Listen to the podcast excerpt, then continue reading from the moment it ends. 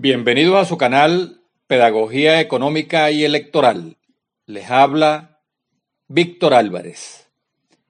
Las condiciones electorales son necesarias para recuperar la confianza en el voto, pero no son suficientes para romper la apatía electoral y estimular una masiva participación. La gente no se siente estimulada a votar por malos candidatos que no tienen una oferta electoral sintonizada con sus problemas más urgentes e importantes.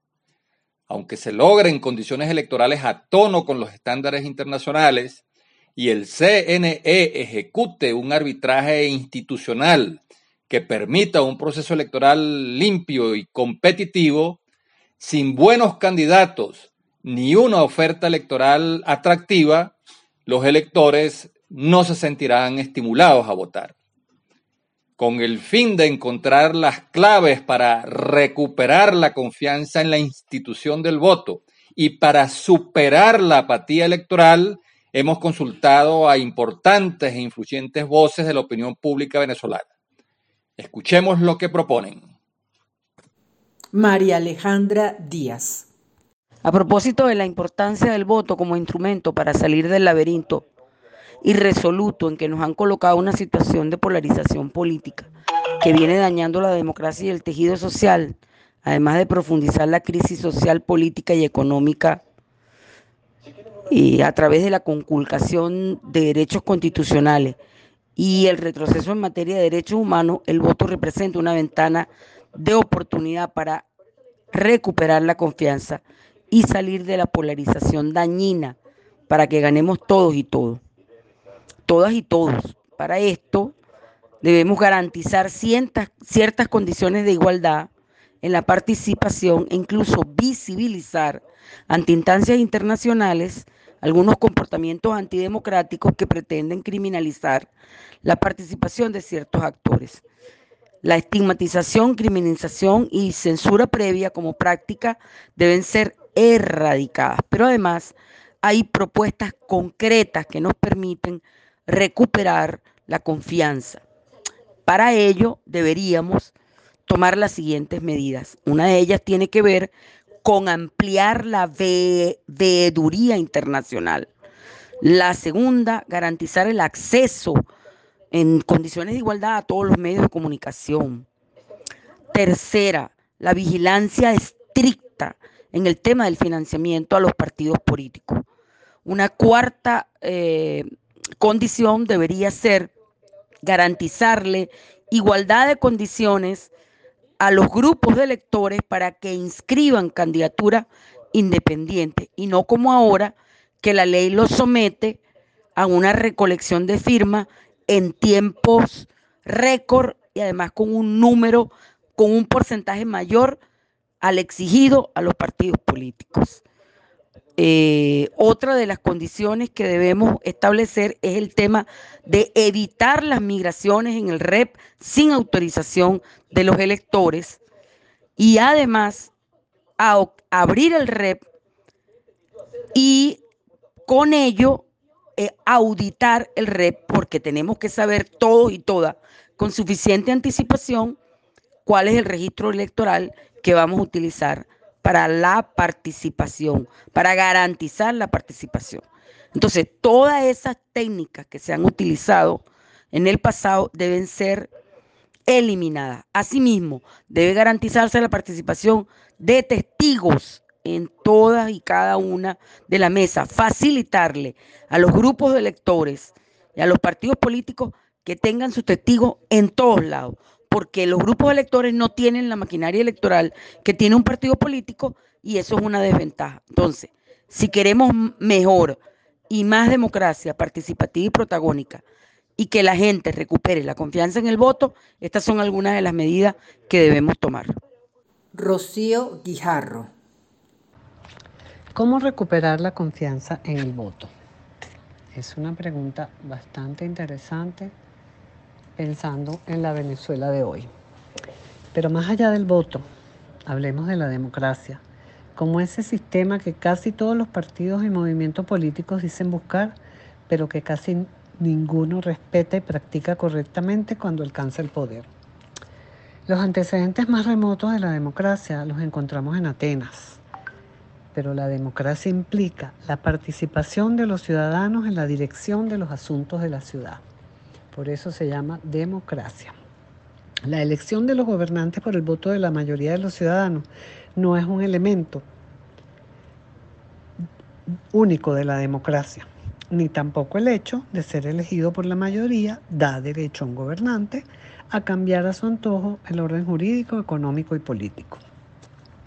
Un gobernante no es democrático por el solo hecho de ganar elecciones, como ha sucedido en algunos países de América Latina y del mundo. Hitler llegó al poder con el apoyo de la mayoría de ciudadanos alemanes, pero no por eso se puede afirmar que el gobierno de Hitler fue democrático. La democracia es un proceso que va más allá de las urnas electorales. Su principal presupuesto precisamente es el respeto del gobierno en funciones a los tres derechos fundamentales del hombre, de los ciudadanos, vida, propiedad y libertad. Esos derechos están reconocidos y garantizados en las constituciones de todos los países como una ley fundamental cuyo principal objetivo es proteger al individuo contra los abusos de los gobernantes y limitar precisamente las actuaciones de los funcionarios públicos. La democracia supone un gobierno que limita sus acciones a las leyes que están previamente establecidas. Es decir, un gobierno debe ser limitado por la ley. Otra característica de la democracia precisamente es la división de poderes, ejecutivo, legislativo y judicial, y mediante esos mecanismos se mantiene un balance y contrapeso en las decisiones de los gobernantes. Entonces, un proceso democrático de elección de los gobernantes no significa un progreso automático, ni el que sean elegidos los más preparados, pero ese sistema ha demostrado ser el camino más seguro para rectificar errores y efectuar cambios en un ambiente de paz y orden social. Considero que las elecciones democráticas no garantizan que ganen los más aptos, pero son la mejor fórmula para limitar excesos y combatir la corrupción.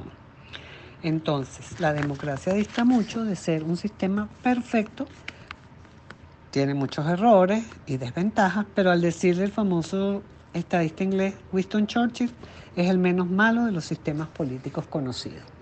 Por eso yo considero que desde la perspectiva de la elección pública, que es la escuela que fundó Buchanan, eh, Gordon Tullock y que tiene mucho trabajo publicado sobre el tema de los motivos del voto desde el punto de vista de la economía política, es fundamental que para recuperar la confianza en el voto se adopten medidas concretas. Una de las principales estrategias de estas medidas es garantizar la transparencia y la integridad del proceso electoral.